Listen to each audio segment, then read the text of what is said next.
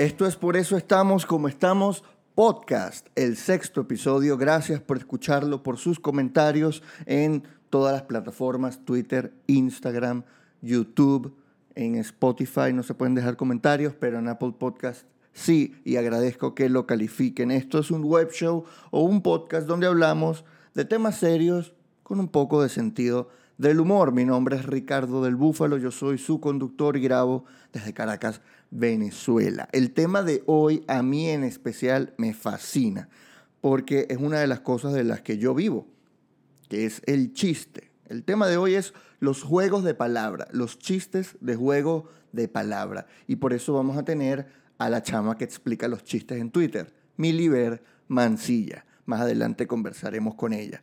Pero vamos a empezar de una vez con la primera sección. La palabrita. La palabrita de hoy es obviamente chiste. Chiste viene de la onomatopeya sht. ¿Por qué? Porque el chiste se contaba y de una vez, por el ruido que hacían las risas, se mandaban a callar.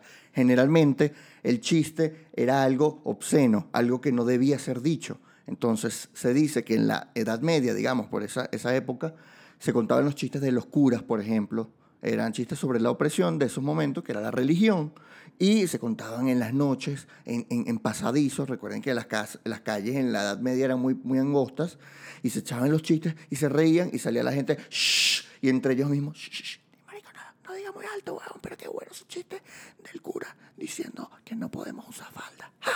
Entonces, de allí nace la palabra, ¿no? Eh, un chiste, la explicación que dan los psicoanalistas, en este caso Freud, es un sinsentido al que se le construye sentido y eso produce placer.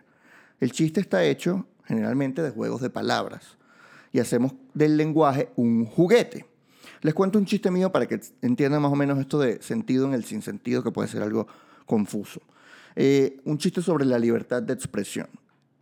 La libertad de expresión tiene límites y el límite es la ofensa. Se te puede atravesar a alguien, por ejemplo, en una cola, en, en la cola de gasolina.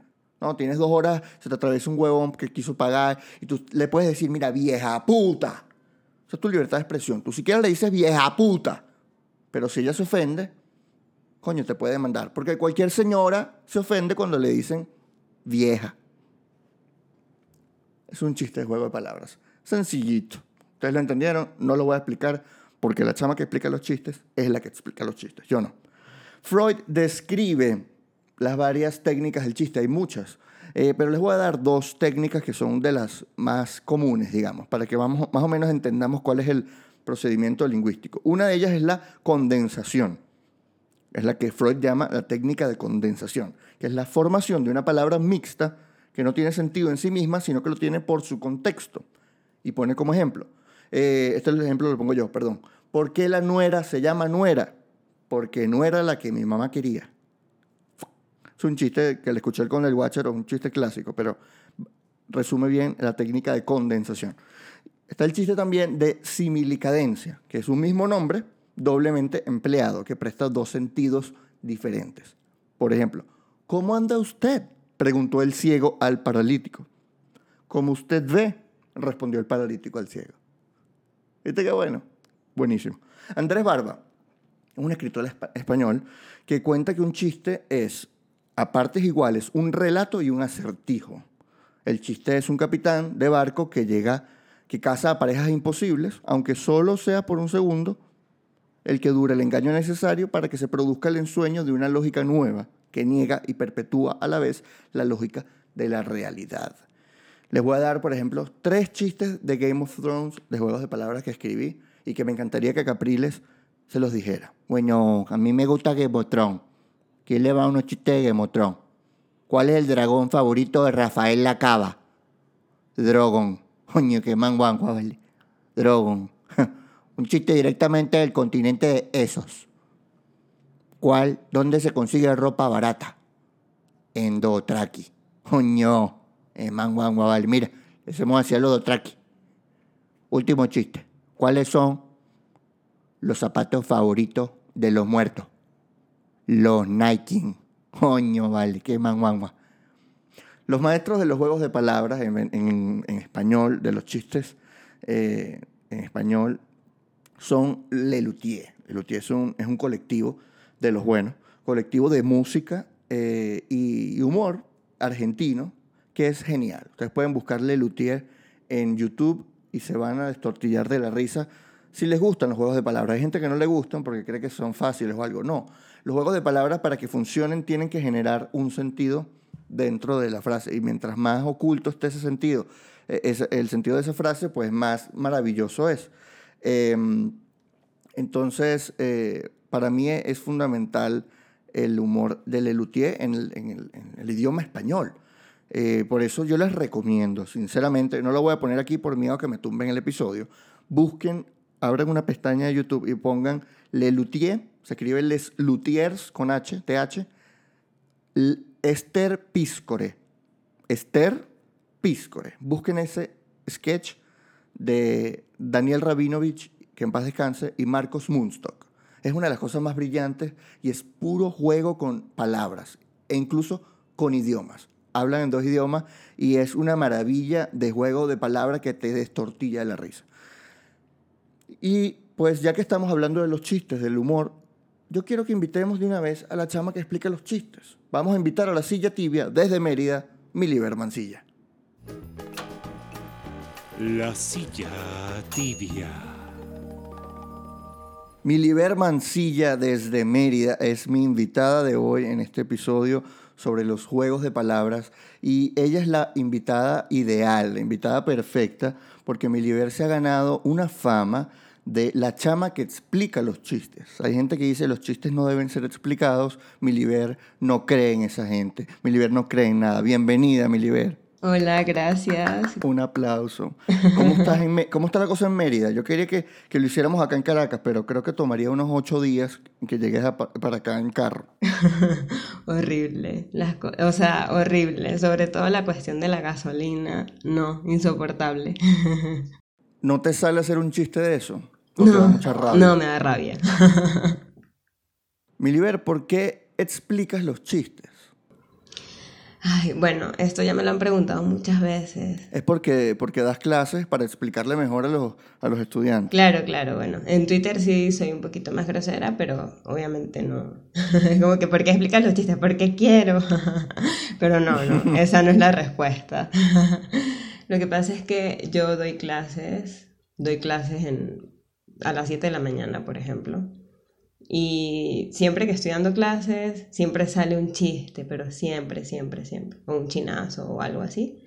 Normalmente es un chiste porque hay que ser ético. y, y nada, como yo estoy apenas dando clases, o sea, mis alumnos están como adentrándose a ese mundo de la lingüística, entonces para mí es necesario que ellos entiendan el chiste y por qué para mí es gracioso. Entonces yo lo que hago es explicar el chiste. Eres profe de lingüística y de morfosintaxis en la ULA, ¿no? Sí, ambas Y materias. estás estudiando lingüística computacional. Exactamente, el posgrado. Cuéntanos, cuéntanos más de eso. Que, que estás enseñándole a, a- o sea, haciendo inteligencia artificial con, con- enseñándole a hablar a, a robots y a máquinas. Exacto. Eh, bueno, ahorita no estoy haciendo inteligencia artificial, sino que estoy así como entrando un poquito a ese mundo, sobre todo, eh, bueno, sí, en la parte de asistentes inteligentes. Em, ahorita es- estoy aprendiendo a programar un poquito y, y bueno, estoy trabajando es con sintaxis dentro de ese mundo. Ahorita estoy trabajando con un bot. Em, Allá en Mérida o a distancia. No, a distancia, porque, bueno, no, realmente mi equipo de trabajo, entre comillas, está aquí en Mérida, pero ellos son ingenieros, están creando un bot em, para una empresa de medicina y yo estoy ayudando en ese bot, pero solamente le estoy dando la parte, la personalidad y también estoy creando los patrones lingüísticos. No me estoy metiendo con nada de ingeniería, de eso se encargan ellos. Y bueno, yo estoy ayudando es con esa parte de, de los patrones lingüísticos. Solamente en español. Eh, sí, ajá, es en español. Leí en, en la entrevista que te hicieron en El Universal que hay 23 fonemas en español y de allí salen eh, muchos chistes, digamos, muchas posibilidades para jugar. Ok, eh, la lengua se rige por un principio que es el principio de economía. Nosotros lo que hacemos con las lenguas, o bueno, con la lengua, porque es una ley universal, o sea, todas las lenguas se rigen por ese principio, es como minimizar el esfuerzo. Entonces nosotros tenemos una cantidad mínima, muy mínima de fonemas y con eso nosotros vamos creando patrones y se van creando más patrones hasta crear o hasta llegar a, no sé, a los enunciados que terminan siendo prácticamente infinitos. Entonces yo tengo fonemas de fonemas, yo creo morfemas que son súper limitados también. De morfemas yo creo palabras que también son eh, limitadas y de palabras creo frases que pueden ser muy grandes eh, la cantidad y de frases creo oraciones. Entonces, lo que hacemos nosotros es minimizar un esfuerzo. O sea, que es como un rompecabezas. Sí, las lenguas funcionan por patrones, estructuras. Es como armar un rompecabezas. También funcionan con el principio de recursividad. Em, lo que quiere decir es que una oración, en una oración, por ejemplo, puede haber dentro de esa oración, puede haber otra oración que se va, que va a tener la misma estructura. ¿sabes? Como las muñecas rusas, las matryoshka. que están una dentro de otra. Así funcionan las lenguas, así funciona el lenguaje y, y bueno. ¿Y cómo creas tú los chistes? Eh, ¿Cómo es tu proceso? ¿Tú te sientas a leer palabras y buscas, aquí esto da para tanto para tantas interpretaciones o es que escuchas una palabra y te suena otra y de ahí salen los chistes? ¿Cómo, cómo es? Sí, bueno, hay distintas maneras de, crear estos chistes. Por ejemplo, mediante la polisemia, que es cuando una palabra em, es una misma palabra con, con varios significados. Por ejemplo, la paronimia también, que es cuando dos palabras suenan igual pero tienen significados distintos em, y, se, y, se, escriben de forma distinta también. La homonimia, que es cuando las palabras se escriben igual pero tienen significado distinto. Y, bueno, también los anagramas, como el famoso anagrama de Quevedo, ¿no? Em, pero bueno, este, yo lo que hago es, ya, ya mi cerebro está como, como acostumbrado a agarrar una palabra o escuchar una palabra y de una vez buscar como que un patrón muy parecido. Y de ahí ya sí me siento a pensarlo. Es como que, ok, ¿qué puedo hacer con esto? Ah, claro, UNESCO suena a un asco. Entonces, bueno, voy a crear un chiste con UNESCO y un asco. Por ejemplo. Y bueno, ya al momento de explicarlo sí es distinto porque sí tengo que pensar así como que, bueno, pero ¿qué es la UNESCO? ¿A qué se dedica? y por qué yo estoy haciendo un juego de palabras con eso. Y mi parte favorita del chiste, lo que yo más amo de mis chistes, es el cierre, la coda.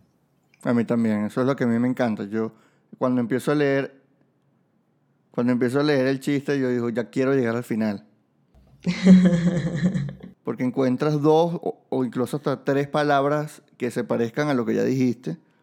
Y dije, wow, son como callbacks. En, stand-up lo llamamos callback, que es cuando agarras un chiste eh, más adelante y recordando uno que dijiste hace rato. Y lo usas de otra manera. Entonces eh, es asombroso. Y ya tú has patentado de alguna manera este estilo de, hacer chistes. Em, en estos días criticados, de hecho, el, plagio. ¿Tú te referías a, que hay gente que está copiando tu estilo y, no te menciona? Exacto. Bueno, a mí me encanta que copien mi estilo, me fascina. Y siempre estoy leyendo a gente que lo hace. Pero sí me gustaría, aunque sea que me mencionara para yo leer y saber y bueno, no sé. Eso es lo que me gustaría. Porque cuando yo hablo de plagio no hablo solo de contenido, sino también de la estructura del chiste. Entonces, me parece que, que sí es importante. A mí, o sea, a mí me parece. Dar crédito, claro. Pero eh, yo estaba pensando en eso, eh, porque se formó una discusión al respecto en Twitter. y, no te parece que has creado más bien un meme y que ya se va a replicar como un formato? Sí, bueno, sí, eso también me parece, pero em, por lo menos al momento de escribir un libro, etcétera, sí, sí es un poquito más delicado, ¿no? Por lo menos en mi caso yo quisiera publicar estos chistes en algún momento. Claro, Y ya estás en, en, en, en proceso, ya estás guardando los Están guardados. Ya después veremos, pero ahorita están guardados. Y por lo menos, en, en- o sea, la gente se confía mucho en las redes sociales.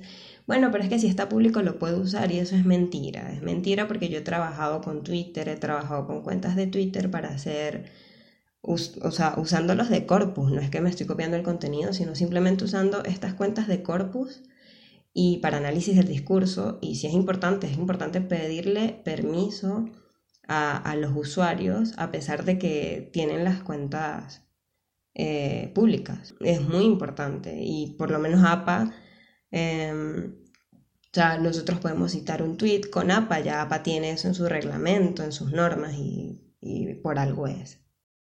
O sea que ya al tuitear ya es de alguna manera una patente de derecho de autor. Eh, sí, por supuesto. En los términos y condiciones de Twitter hablan sobre el derecho de autor. Y, y bueno, a mi parecer, como Twitter funciona como una base de datos, pues ahí está toda la prueba y todo lo que uno escribe. Y te has ganado el cariño de mucha gente, Miliver. Eh, has ganado seguidores, pero volando. Y además gente famosa como Claudio Nazoa, Erika de la Vega, Edgar Ramírez ya te responde todos los tweets y te responde con chistes.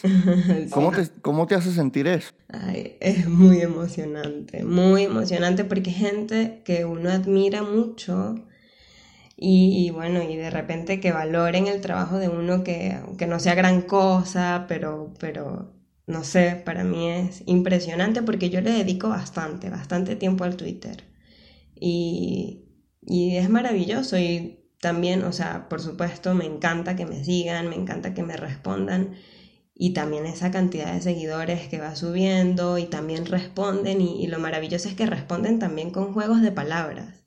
Y es como que, bueno, la creatividad empieza y empieza y empieza y como que no se agota, es impresionante. Se vuelve una atmósfera divertida de estar, ¿no? Te- te- o sea, te, te sube el ánimo meterte en Twitter a ver las notificaciones. Sí, me fascina. A- ayer eh, estuve un rato sin entrar a Twitter y cuando entré tenía 3.200 notificaciones. ¡Wow! Y fue impresionante. Y, y bueno, y yo sinceramente intento leerlas todas. Intento hacerlo. Claro, porque ahorita te estás volviendo viral. Sí, sí. Y me gusta responder, me gusta por lo menos darle like al tweet para que sepan que, que estoy ahí, pues. Claudio Nazoa te ha ofrecido hasta un hijo que se llame Claudiver. ¿Tú estás dispuesta a echarte ese vainón?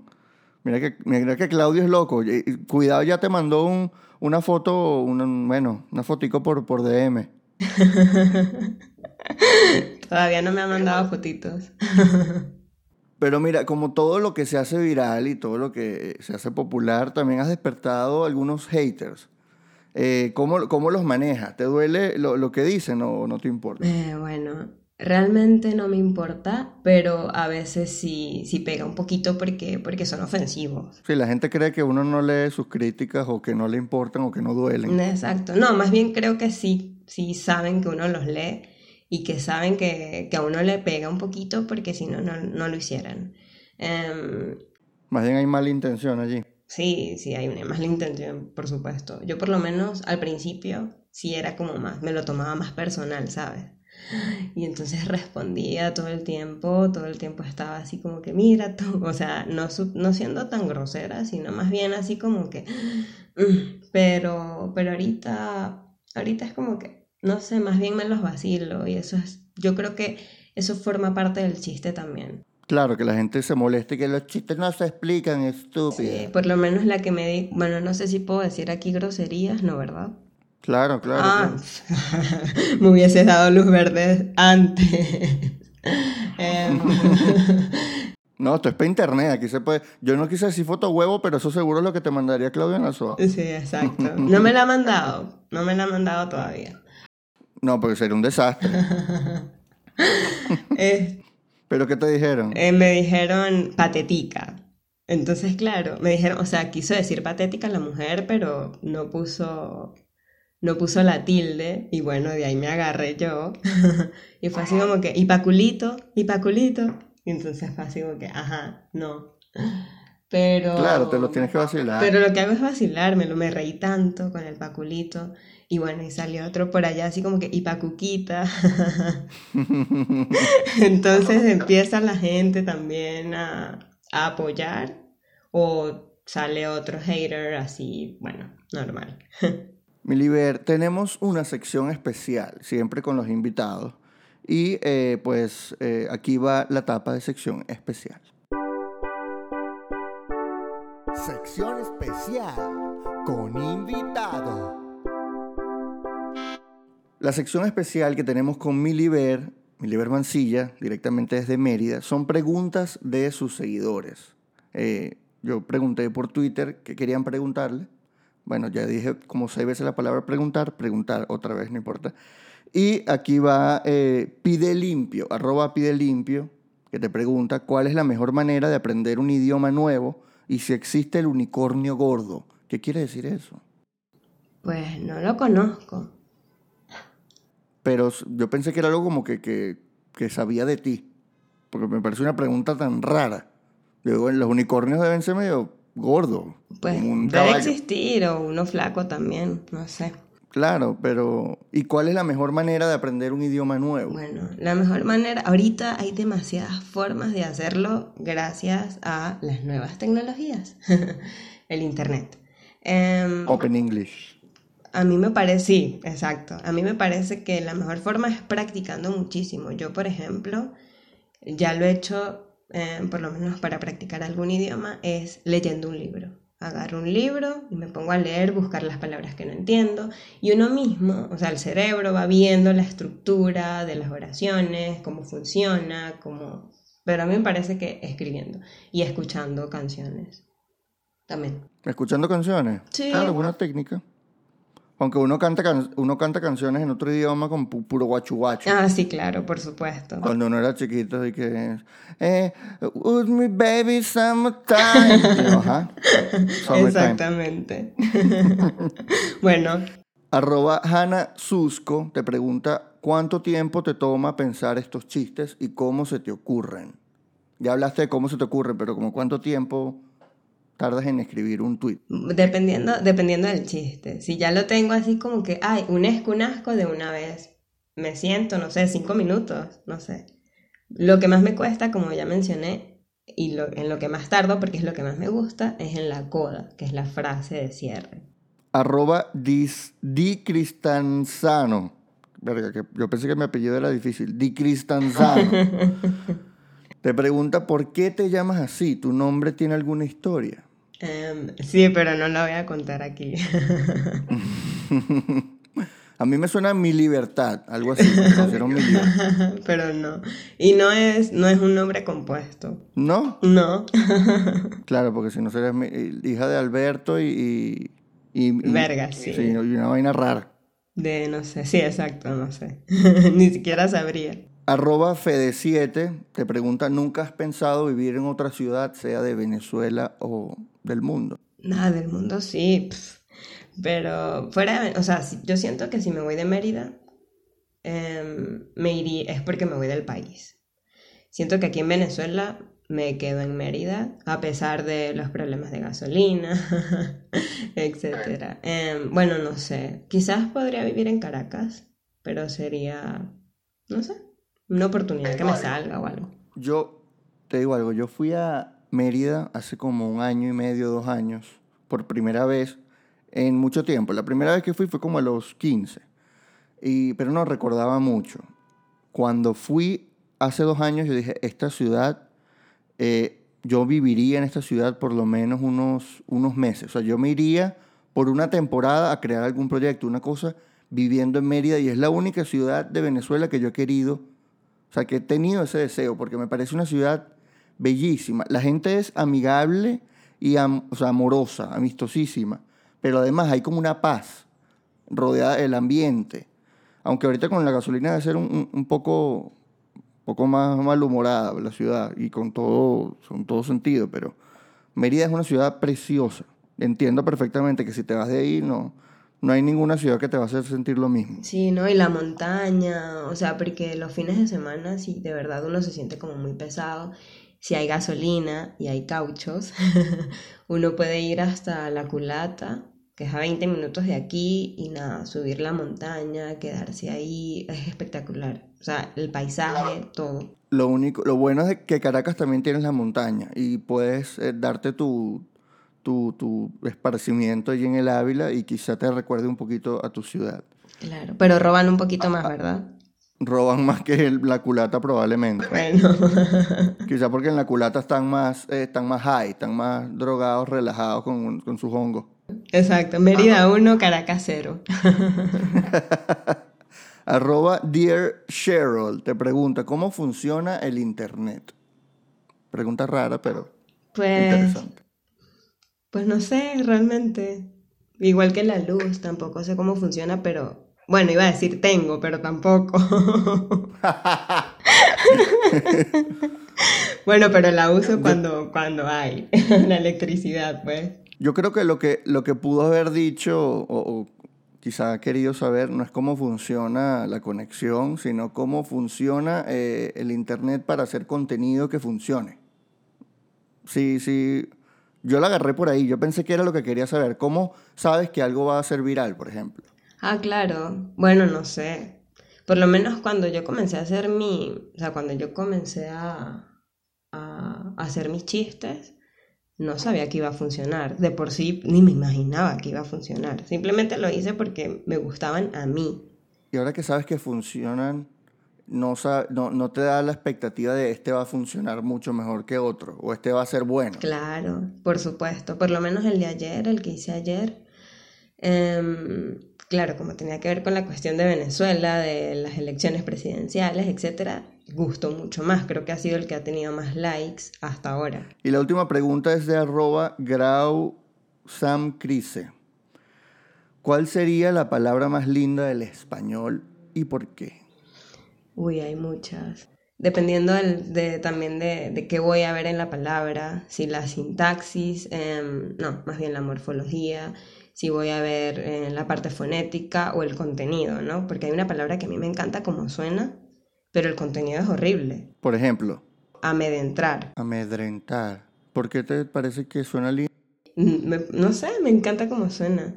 Fonéticamente hablando, ¿no? O sea, solamente esto es fonéticamente hablando, no obviamente el contenido. Claro, el significado es horrible. Si amedrentar significara abrazar a un peluchito, sería bellísimo. Sería bellísimo. Estoy amedrentando a mi Teddy. Exacto. A mí me gusta mucho una palabra, no sé por qué, no sé si es porque lo que me evoca el significado y, y lo que significa en postre, que es suspiro. Una palabra bonita. Ah, bellísima.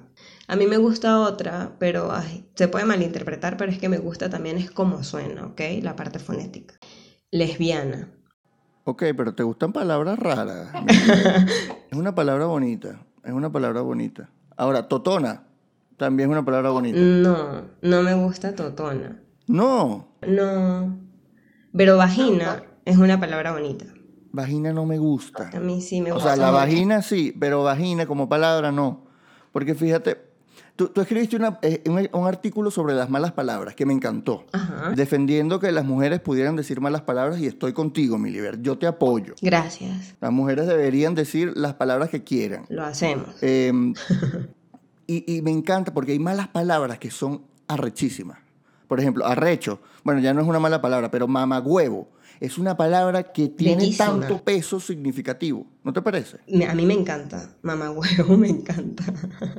Porque mamagüevo te genera una descarga. Es casi una... una es catártica. Sí, mucho más que cualquier otra. Yo creo que más que coño de la madre. ¿Verdad? Ya, ya, ya lo superó. El, el coño de tu madre ya es mamagüevo. Sí, y ya es como... Será la G. Exacto, y es una palabra compuesta. Te quería preguntar, ¿tú, ¿tú defiendes las malas palabras de que las llamen malas palabras? Ujú, porque no son malas. ¿Qué los hace malas? La, la- la tradición. Lo que hace, no, lo que hace mal una palabra es el contexto, porque yo aquí estoy hablando contigo y de repente puedo decir, no, bueno, sí, eh, estoy como arrecha porque Mérida, y quizás está bien porque es un podcast, em, es libre, va a estar en internet, y bueno, el contexto, o sea, yo creo que la gente que va a escuchar esto aceptaría que yo dijera esta palabra, pero si yo agarro y me voy al decanato de, de mi facultad, voy a hablar con el rector y le digo así como que no, mira, mamá huevo, por favor, no. no lo haría, no lo haría porque bueno, ya el contexto es otro, pero si yo le digo a un amigo así como que, ay, no seas tan mamá huevo y no sé, acompáñame al banco, ya ahí la palabra no sería mala. Malo sería él si no me acompaña. ¿Qué- ¿Y qué opinas de esa gente que piensa que hay malas palabras, que, es- que hay palabras que no se dicen? No, bueno, pero es que también es cuestión de, ay, no sé, de cultura, de crianza, de no sé qué. Por lo menos en el caso de las mujeres, a nosotras nos tienen jodidas, y lo digo así, con propiedad. Mamagüevamente jodida. Exacto. No, es así como que no, no pueden decir groserías porque se escucha horrible, así como que, ah, bueno, sí, las groserías se escuchan horribles, dependiendo del contexto, pero a todo el mundo, o sea, a todo el mundo. O sea, a mí me choca, por ejemplo, escuchar a un niño decir mamá huevo. Entonces, ¿cuál es el cuál es el límite? ¿Cuál crees tú que es el límite? ¿Cuándo un niño puede empezar a decir una grosería? Porque pues, si un niño dice coño, da como risa. Sí, pero con los amiguitos, creo yo. Sí, bueno, yo si yo veo un niño diciendo coño, eh, a mí me puede dar un poco de risa. Pues a mí también, pero, pero no, ay, no sé, es raro, es raro porque hay muchos límites. Y uno mismo se pone límite porque, o sea, yo escucho a un niño diciendo coño y es como que, pero ese niño, ¿por qué dice coño? Qué horrible. Creo que mi hijo lo haría si yo tuviese un hijo. El mamagüevo ese. Es que, o sea, bueno, a mí me saldrían groserías delante de mis hijos. Ay, no. Por eso es que yo no tengo hijos. Pero, o sea, yo siento que si, si están como en un grupo de amigos, niños de 13, 14 años, mientras uno no los escucha está bien, pero ellos se tienen que comportar de otra forma, por lo menos en casa, con los profesores, o sea, tienen que saber que existen contextos y que no todas las palabras están, o sea, pueden usarse en todos los contextos. Bueno, este es el manifiesto de Miliber Mancilla. Las palabras pueden utilizarse dependiendo también del contexto. Las malas palabras. Gracias, Miliber, por, por Gracias haber aceptado esta entrevista, esta conversación. Eh, bueno, sigue haciendo chistes. Espero ya comprar tu libro de, de chistes explicados. Seguro que sí, gracias. ¿Cómo, cómo le, cómo le pondrías el de, de título? ¿Entienden? ¡Claro! Qué buen título. Yo estaba pensando, la chama que explica los chistes, pero me entienden, es brutal. Gracias, Miliber. Gracias a ti. ¿Qué pasaría si... ¿Qué pasaría si los chistes de juego de palabras se juntaran con la música? Saldrían las genialidades de Lelutier y saldría esta pequeña canción que compuse que se llama Me das queso. Yeah, RDB, piso 3. Me das queso, intelectual. Me das queso pa' picarlo por detrás. Me das queso inteligente. Me das queso. Aquí te va el queso que te tengo, mami. Tengo tentación. Pa' que caiga redondita. Tengo telita. Pa' quitarte las telitas. Tengo parmesano. Te lo rayo con la mano. Tengo provolone. Pa' que me lo provolone. Tengo un queso bien llanero. Pa' llenarte la barriga en el primero. Tengo un queso gorgonzola. También tengo queso es bola. Me das queso ah, intelectual. Me das queso pa' picarlo por detrás. Me das queso ah, inteligente. Me das queso. Ordeña y saca el ingrediente. Oh, oh, oh. Ordeña y saca el ingrediente. Oh, oh, oh. La leche es buena para los dientes. Oh, oh, oh. Con mucho calcio te haces fuerte. Oh, oh, oh. Aquí te van estos piropos intelectuales. Yo no te soy cursi como Paulo Coelho, no. Pero ese cuerpo está como pa' Coelho. Yo te agarro y te acuesto en mi Albert.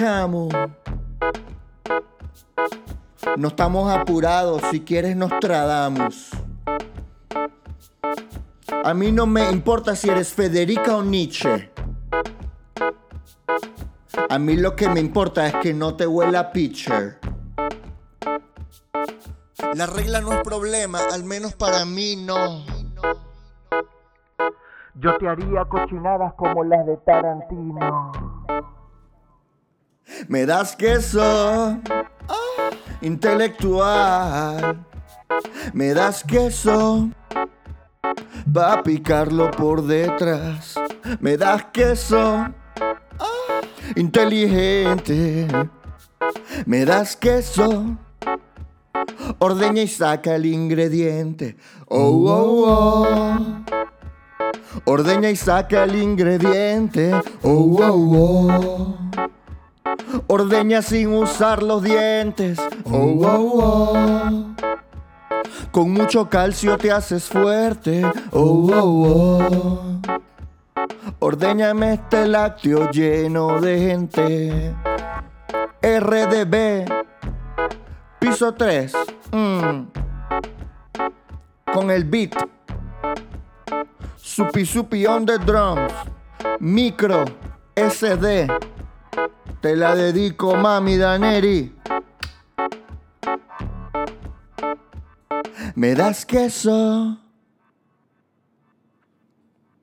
Este fue el final del episodio de hoy. Muchísimas gracias por verlo. Si llegaron hasta acá, compártanlo en Twitter, en Instagram, en Facebook, en donde sea. Denle like, comenten, eh, denle cinco estrellas en Apple Podcast. Por favor, hagan todo eso. Pero no les voy a jalar bola porque por jalar bola es que estamos como estamos.